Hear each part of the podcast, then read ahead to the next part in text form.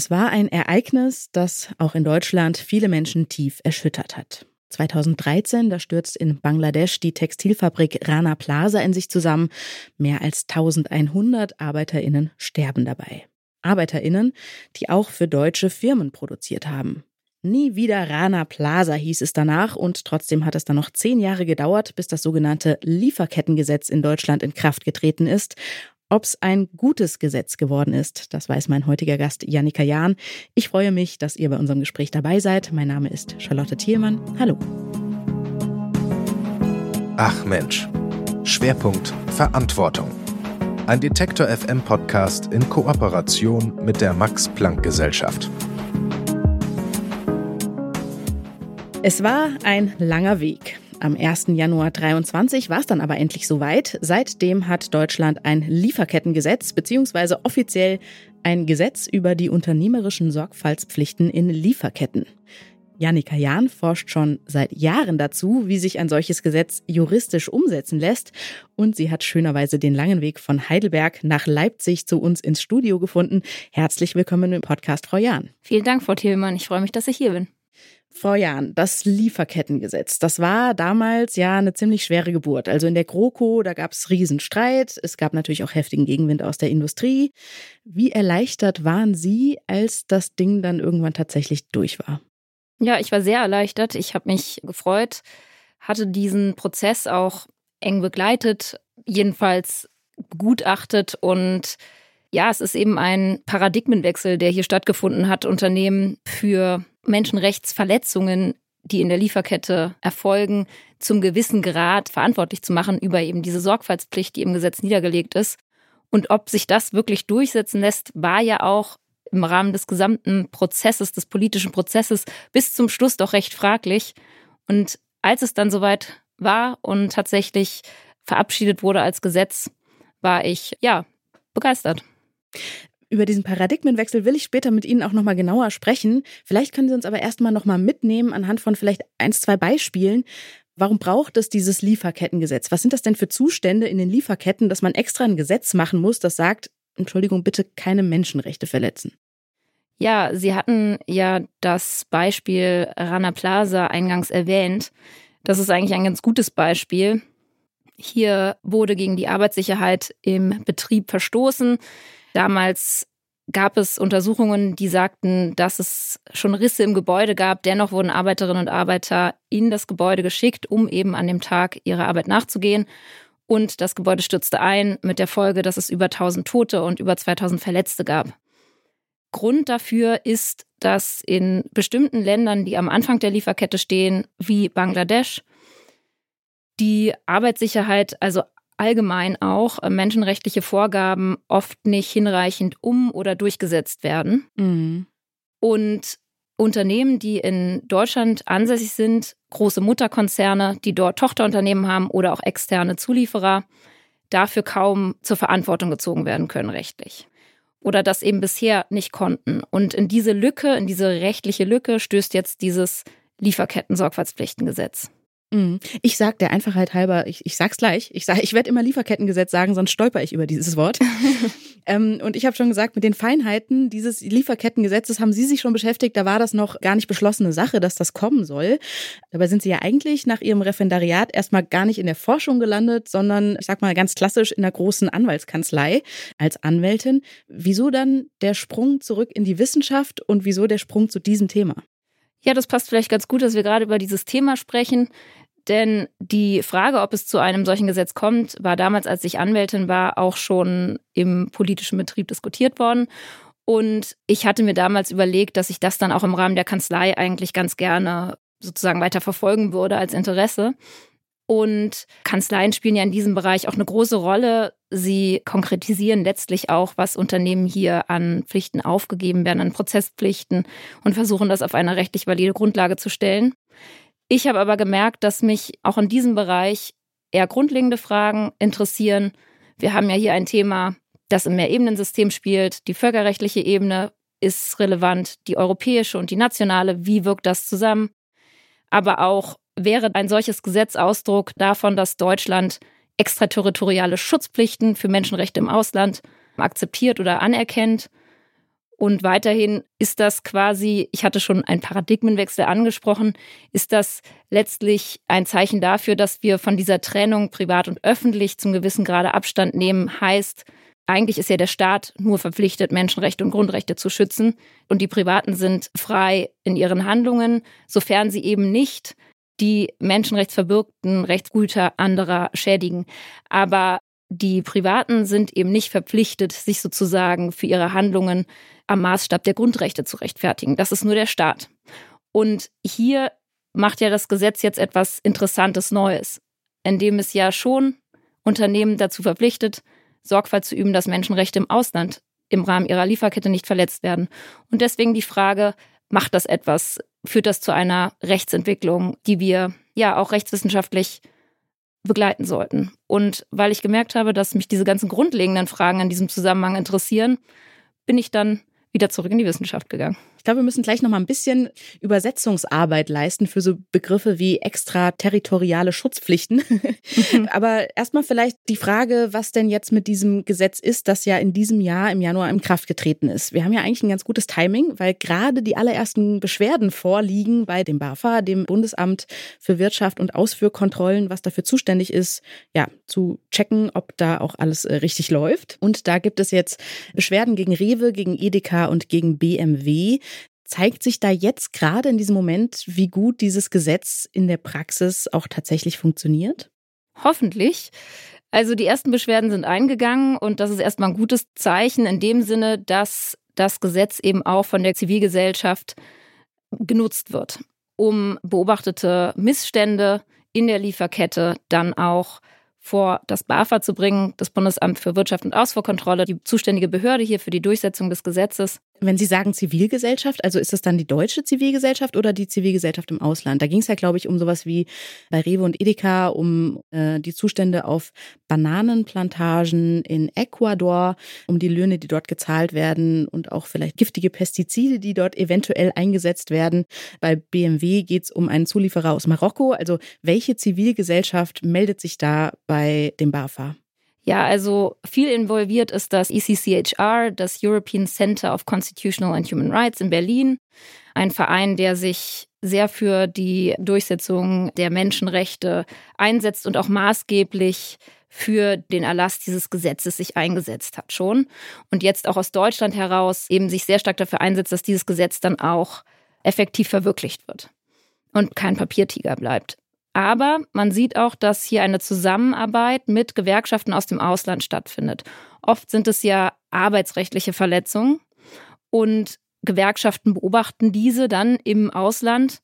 Zum Beispiel bei der Beschwerde gegen Edeka und Rewe ist meines Wissens nach eine Gewerkschaft aus Ecuador beteiligt an der Beschwerde. Mm, okay um natürlich auch an die Informationen zu gelangen. Also einem Verein in Deutschland wird es schwerfallen, die relevanten Informationen im Ausland zu sammeln. Also vielleicht auch sowas wie Arbeitsschutzpflichtsverletzungen zu dokumentieren vor genau, Ort. Genau, richtig. Und man sieht hier in dem Fall und auch schon im ersten Fall bei der Beschwerde gegen Amazon und IKEA, auch da war eine Zusammenarbeit zwischen einer Gewerkschaft in Bangladesch und dem ECCHR zu beobachten. Also man sieht eben, dass hier zivilgesellschaftlich zusammengearbeitet wird um dann eben die Beschwerden mit der entsprechenden Informationsgrundlage und Datengrundlage vors BAFA zu bringen. Klingt ja erstmal so, als würde das Gesetz zumindest auf der Ebene der Beschwerden funktionieren. Richtig. Danach wird es kompliziert, nehme ich an. Ja, also wir haben noch keine Entscheidungen, noch keine Berichte des BAFA darüber, wie es denn jetzt die Beschwerden bearbeitet, welche Maßnahmen es ergreift und anordnet. Von daher wird sich die Effektivität dieses Gesetzes in der Praxis beweisen müssen. Es spricht einiges dafür, dass das Gesetz effektiv sein kann, aber es spricht auch einiges dagegen. Also dafür spricht zunächst einmal, dass das Gesetz es durch diese Konstruktion der Sorgfaltspflicht überhaupt erst ermöglicht, dass Mutterkonzerne in gewissem Umfang für Verletzungen von menschenrechtsverwirkten Rechtspositionen entlang der Lieferkette haftbar gemacht werden können. Also die können nicht mehr wie früher einfach sagen, ja, also das tut uns wahnsinnig leid, dass da einer unserer Zulieferer Menschenrechte verletzt hat, aber das ist ja nicht unser Problem. Also das macht ja der Zuliefererbetrieb, der sitzt ja ganz woanders, da haben wir gar keine Maßnahmen, um da, die wir da ergreifen können, sondern die sind jetzt wirklich dafür zuständig zu prüfen, hey, hat irgendein Betrieb in meiner Lieferkette irgendwo auf dem Weg global im Ausland Menschenrechte verletzt? Richtig. Und das ist dann diese Prozesspflicht, die das Gesetz diesen Mutterkonzernen auferlegt, die es eben nicht mehr ermöglicht, wie Sie sagen, zu sagen, dieses Verhalten der Tochtergesellschaft ist mir nicht zurechenbar, sie ist eine unabhängige Gesellschaft. Oder des externen Zulieferers ist mir nicht zurechenbar. Stattdessen muss jetzt das Mutterunternehmen zeigen, dass es die Prozesspflichten im Rahmen der Sorgfaltspflichten entlang genau durchsetzt oder implementiert. Es ist sozusagen eine eigene Prozesspflicht, die diese Mutterunternehmen jetzt haben. Und die umgeht sozusagen diese Problematik der Zurechenbarkeit von Handeln. Ich erinnere mich noch an diesen Fall von Hugo Boss, die zum Beispiel, als es da die Menschenrechtsverletzungen in der Uigurenregion Xinjiang ein großes Thema in den Medien waren und dort offensichtlich auch für Hugo Boss produziert wurde, gesagt haben, so, ja, also also nicht, dass wir wüssten, so. Und that's it. Also mehr ist da eigentlich damals, glaube ich, nicht passiert. Und heute wäre das anders, ne? Genau. Unwissen allein ist jetzt keine Rechtfertigung mehr. Also ich muss eben ein Risikomanagementsystem aufsetzen. Ich muss Präventivmaßnahmen ergreifen, wenn ich sehe, dass es ein menschenrechtliches Risiko in der Lieferkette gibt. Ich muss auch ermitteln, ob es Risiken gibt. Ich muss sie identifizieren. Und dann, wenn ich solche identifiziere, muss ich auch Abhilfemaßnahmen ergreifen. Also das sind wirklich Prozesse, die hier klar vorgegeben sind. Was muss ich tun? Und was muss ich tun, um zu verhindern, dass es Menschenrechtsverletzungen entlang der Lieferkette gibt?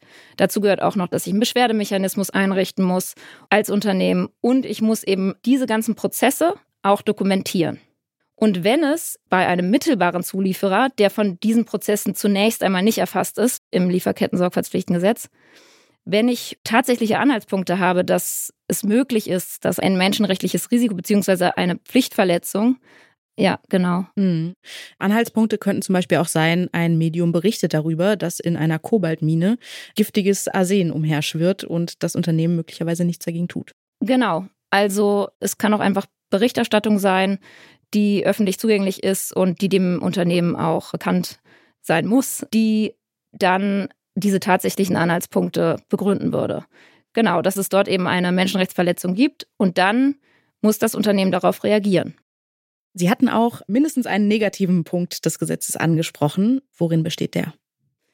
Ja, also die Bemühenspflicht, die das Gesetz niederlegt, bedeutet eben, dass Unternehmen Prozesse einrichten müssen, die es ihnen erlaubt, Sorgfalt entlang der Lieferkette zu üben und dafür Sorge zu tragen, dass eben keine Menschenrechtsverletzungen oder Umweltverletzungen entlang der Lieferkette eintreten.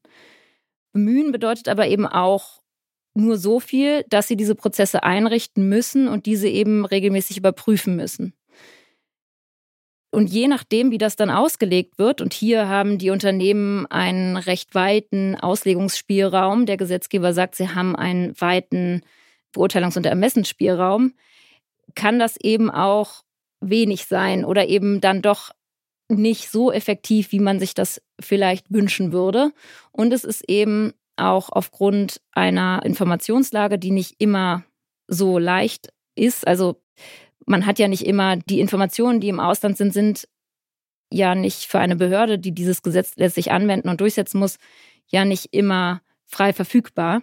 Und deswegen wird es in der Anwendung doch auch einige Probleme geben, diese Sorgfaltspflicht effektiv durchzusetzen. Also im Zweifel können Unternehmen sich schon auch nochmal hinstellen und sagen, ja, also sorry, da hatte ich jetzt wirklich keine Chance, ähm, das zu wissen. So. Ja, ja, genau. Also ja, auch insofern braucht es eben eigentlich eine Regelung auf völkerrechtlicher Ebene, weil es dann auch eine Behördenkooperation geben könnte, die dann auch nochmal bei der Durchsetzung helfen würde.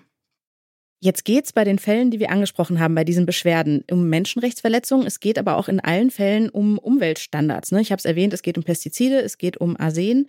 Sie hatten ja damals vor dem Lieferkettengesetz schon ein Gutachten vorgelegt, wie man diese Umweltstandards eben auch ins Gesetz bringen kann. Wie zufrieden sind Sie denn damit, wie das tatsächlich dann sozusagen im finalen Gesetz umgesetzt wurde? Also zunächst war ich sehr zufrieden, dass die umweltbezogenen Sorgfaltspflichten überhaupt ins Gesetz gekommen sind, weil das zu Anfang nicht geplant war. Mhm. Und der Umweltschutz entlang der Lieferkette ist eben ein Ziel, das immer wichtiger wird. Und, und wir sehen eben so viele Umweltschädigungen entlang der Lieferkette, dass es eigentlich ja undenkbar wäre, dass ein solches Gesetz jetzt erlassen wird und dann umweltbezogene Sorgfaltspflichten überhaupt gar nicht enthalten sind. Von daher war ich erstmal sehr zufrieden. Gleichwohl, sagen wir mal, ist der Umfang dieser Sorgfaltspflichten sehr begrenzt. Es sind eben nur Produkte, die mit Quecksilber hergestellt werden oder die Sorgfaltspflicht bezieht sich auf giftige, persistente organische Stoffe und eben auf gefährliche Abfälle. Sind das Fälle, die vorkommen, die relevant sind? Also kann man da sozusagen ähm, als Konsumentin oder Konsument sich vorstellen, das könnte auch Produkte betreffen, die ich mir äh, kaufen kann in Deutschland? Ja, also insbesondere die persistenten organischen Stoffe werden teilweise im Ausland noch eingesetzt, sind typisch zu finden in Insektiziden. Aber auch beim Industrieabfall kommen sie auf. Und das Problem ist, dass sie sich verteilen und dass sie sich in biologischen Geweben anreichern und die Gesundheit von Menschen eben schwer gefährden. Sie sind krebserregend und ähm, ja. Das heißt, es ist nicht unwahrscheinlich, dass wenn diese giftigen Chemikalien im Ausland noch eingesetzt werden, dass die sich eben dann auch in Produkten wiederfinden, weil sie sich eben in biologischen Geweben anreichern und dadurch auch in die Nahrungslieferkette geraten. Mhm. Jetzt würde ich gerne von den Umweltsorgfaltspflichten noch einmal auf die Sorgfaltspflichten im Allgemeinen zu sprechen kommen. Da haben Sie nämlich im Vorgespräch auch gesagt, ähm, ein Problem ist, dass die Unternehmen in vielen Fällen erstmal nur die erste Stufe der Lieferkette checken müssen. Inwiefern ist das ein Problem oder was heißt das überhaupt? Genau, also die Sorgfaltspflicht bezieht sich erst einmal auf den eigenen Geschäftsbereich und dann auch auf den unmittelbaren Zulieferer, mit dem ich eine vertragliche Geschäftsbeziehung habe. Die mittelbaren Zulieferer sind nur betroffen, wenn ich tatsächliche Anhaltspunkte habe, dass die Möglichkeit einer Menschenrechtsverletzung in der Lieferkette besteht oder einer Umweltverletzung. Und dann muss das Unternehmen tätig werden. Aber eben auch nur dann. Und die Stärke der Sorgfaltspflicht ist ja eigentlich, dass ein Prozess aufgesetzt wird, der auch der Ermittlung von menschenrechtlichen und umweltbezogenen Risiken dient und eben in die Unternehmensorganisation wirklich einbezogen wird, sodass die Verhinderung von menschenrechtlichen und umweltbezogenen Risiken quasi auch Ziel des Unternehmens selbst wird. Mhm. Und wenn wir das nur bis zum unmittelbaren Zulieferer denken, denken wir es eigentlich zu knapp, weil die Probleme eben meistens am Anfang der Lieferkette liegen, in Ländern des globalen Südens, wo eben oft nicht die unmittelbaren, sondern erst die mittelbaren Zulieferer sitzen. Mhm. Also sagen wir mal, da ist zum Beispiel eine Palmölplantage oder eine Kaffeeplantage im Ausland und ähm, die wird aufgekauft von einem Unternehmen dort, dort wiederum vermietet an ein weiteres Unternehmen.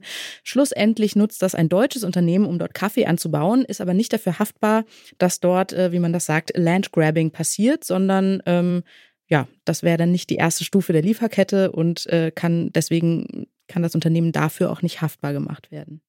Klingt ein bisschen nach einem Loophole eigentlich von dem, diesem Gesetz insgesamt. Richtig, also, also als Loophole würde ich es nicht bezeichnen, weil es eben die Möglichkeit gibt, wenn es tatsächliche Anhaltspunkte, substantiierte Kenntnis über solche Verhältnisse gibt, dass das Unternehmen, der Mutterkonzern in Deutschland dann auch tätig werden muss. Und die Beschwerden, die bisher eingegangen sind, richten sich meines Wissens nach auch gegen mittelbare Zulieferer. Insofern sieht man, dass auch da das Gesetz letztlich greift. Aber die europäische Richtlinie, die aktuell im Trilog debattiert wird, die erstreckt die ähm, Sorgfaltspflicht eben nicht nur auf den unmittelbaren, sondern auch auf den mittelbaren Zulieferer, also auf alle engen Geschäftsbeziehungen, die es gibt. Mhm. Und macht das insofern wahrscheinlich etwas effektiver.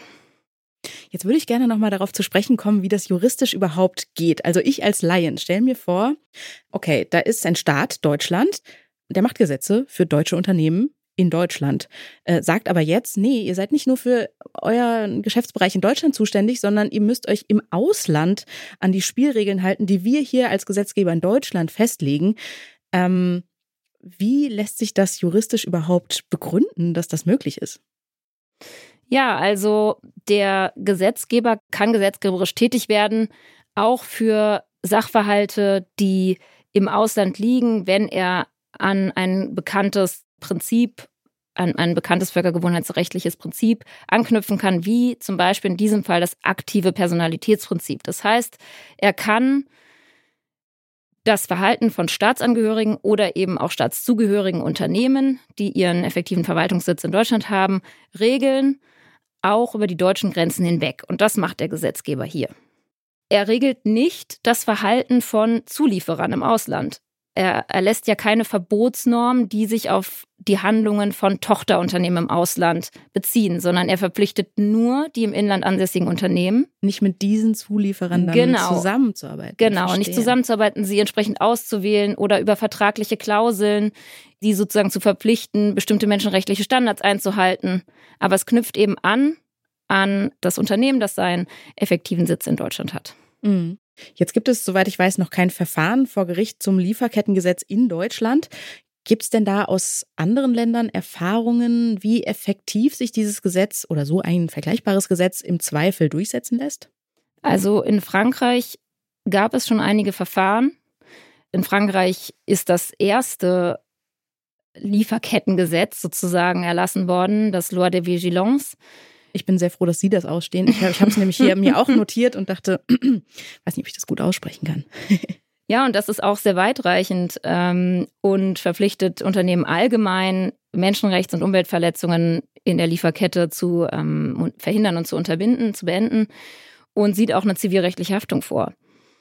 Bisher ist es aber so, dass die meisten Verfahren leider recht früh schon in der Zulässigkeit gescheitert sind ein Gerichtsurteil, das ein Unternehmen sozusagen verurteilt, weil es die Sorgfaltspflicht nicht eingehalten hat, gibt es auch in Frankreich noch nicht und ich kenne auch kein anderes Land, in dem es das bisher gegeben hat, aber damit habe ich mich auch noch nicht eingängig mhm. beschäftigt. Von daher ähm, will ich hier nichts Abschließendes sagen. Aber wenn ich Sie richtig verstanden habe, geht es gar nicht nur um die, ähm, sage ich mal, Durchsetzbarkeit vor Gericht, sondern das Gesetz ist auch dann wirksam, wenn es überhaupt erstmal einen öffentlichen Druck auf Unternehmen erzeugt, da genauer hinzuschauen. Ja, also das, das würde ich sagen, ist definitiv auch ein Element, der dem Gesetz eine gewisse Effektivität verleihen kann. Denn die Berichterstattung, die Unternehmen zu äh, machen haben, muss auch veröffentlicht werden. Das heißt, sie müssen die Berichte, die sie über die Maßnahmen, die sie zur Übung der Sorgfalt ergriffen haben, die müssen sie eben auf ihrer Website öffentlich zugänglich einstellen. Also die Rechtsabteilungen der Unternehmen sind schon, sind schon beschäftigt damit. Ja, sicherlich. Also der ganze Bereich Corporate Social Responsibility, es gibt ja auch schon andere Rechtsakte, die in diesen Bereich vorgedrungen sind, wie die Corporate Social Responsibility Richtlinie in der EU, die setzen ja auch auf diesen öffentlichen Druck. Der Verbraucher, die Verbraucherinnen konsumieren ja immer bewusster. Es gibt Siegel, die Ihnen zeigen, ob Unternehmen in der Lieferkette bestimmte Standards einhalten oder nicht. Den blauen Engel, Gott, Naturland. Also es gibt ja verschiedenste Siegel und ich denke, der Verbraucher, die Verbraucherin wird da schon eben immer kritischer auch. Und insofern ist dieser öffentliche Druck auch etwas, was Unternehmen zum Einlenken und ähm, zum, zur Verhaltensänderung bewegt. Mhm. Jetzt ist es wahrscheinlich wahnsinnig schwer einzuschätzen, aber es sah ja schon mal vor diesem Gesetz offensichtlich nicht gut aus mit der Einhaltung von Menschenrechten in der Lieferkette. Ähm, also es gab da diesen nationalen Aktionsplan Wirtschaft und Menschenrecht. Da gab es ein Monitoring mit dem ziemlich erschreckenden Ergebnis, dass ja, ich glaube nicht mal jedes fünfte Unternehmen sich an die Basics zum Menschenrechtsschutz hält. Haben Sie denn da den Eindruck, durch das neue Gesetz hat sich da schon was getan? Es ist besser geworden in den Lieferketten? Die Beschwerden, die jetzt im BAFA schon eingegangen sind, zeugen jetzt zunächst einmal nicht davon. Aber ich würde sagen, mit der Aktivierung dieses Gesetzes kann sich dann doch etwas verändern. Weil wenn das Bundesamt für Wirtschaft und Ausfuhrkontrolle Verletzungen feststellt und konkrete Maßnahmen anordnet, dann müssen die Unternehmen ja reagieren es ist ja jetzt eben hartes Recht und nicht mehr weiches Recht wie lange zuvor in dieser ganzen Corporate Social Responsibility Entwicklung, wo Unternehmen gesagt haben, sie erlegen sich selbst Pflichten auf, die Menschenrechte und die Umwelt in ihrer Lieferkette zu schützen. Und ich denke schon, dass mit diesem harten Recht, das wir jetzt haben, eine gewisse Verhaltensänderung eintreten kann. Aber Aktuell sind die Unternehmen, glaube ich, noch sehr stark damit beschäftigt, überhaupt erstmal die Verfahren einzurichten, mit denen sie diese Sorgfaltspflicht wirklich effektiv implementieren können. Also sprich, die müssen auch überhaupt erstmal wissen, wer ihre Zulieferer in zweiter genau, und dritter so Stufe sind. So. Mhm. Ja, also das ist wohl, was mir berichtet wurde, gar nicht immer so einfach. Erschreckend, aber ist eben so. Und deswegen gehe ich davon aus, es passiert eben gerade sehr viele Unternehmen stellen auch Menschenrechtsbeauftragte ein, was es vorher nicht gab. Also, das sieht das Gesetz ja auch vor, dass es eben jemanden geben muss, der dafür dann auch zuständig ist. Und ich hoffe auch, dass diese Institutionalisierung letztlich auch zu einer Änderung innerhalb des Unternehmens führen wird. Aber aktuell lässt sich da einfach noch nicht viel zu sagen. Das Gesetz ist ja auch erst seit Januar diesen Jahres in Kraft. Und ich denke, diese Prozesse dauern eben dann auch. Mhm. Jetzt haben Sie schon ein bisschen vorgegriffen. Nach Ihrem Optimismus wollte ich nämlich ganz zum Schluss auch noch fragen. Also es sieht ja im Moment auch so aus, als würde zumindest EU-weit eine Regulierung kommen. Wie optimistisch sind Sie denn insgesamt, dass es in Sachen Lieferketten in Zukunft ja eher noch bergauf geht? Also ich gehe schon davon aus, dass die europäische Richtlinie verabschiedet wird. Sie ist schon im Trilog. Es gibt viele Gemeinsamkeiten zwischen Kommission, Rat und Parlament. Insofern wird das willkommen und das wird auch nochmal eine gute Änderung geben. Es gibt dort zum Beispiel auch die zivilrechtliche Haftung, die da vorgesehen wird, die ja das deutsche Gesetz jetzt noch nicht hat, die dem Ganzen nochmal viel mehr Effektivität geben wird. Können Sie nochmal sagen, was das genau heißt, die, dass die zivilrechtliche Haftung dann kommt? Das muss ja dann auch in Deutschland natürlich umgesetzt werden, genau. sobald die EU-Richtlinie da ist. Genau, das bedeutet, dass Geschädigte vor deutschen Gerichten diese Schädigung geltend machen können, und dafür Schadensersatz verlangen können. Einfach gesagt. Klingt sinnvoll. ja, und das ist eben was, was die Unternehmen jedenfalls auf deutscher Ebene effektiv weglobbyiert haben. Und auf europäischer Ebene ist das eben nicht gelungen. Und außerdem wird es eben ein Level Playing Field herstellen zwischen den europäischen Unternehmen jedenfalls, die sich dann alle gleichermaßen an die Sorgfaltspflicht halten müssen zwar können das die Mitgliedstaaten unterschiedlich umsetzen, aber natürlich gibt es da Rahmenbedingungen und so sind jedenfalls die europäischen Unternehmen gleichgestellt.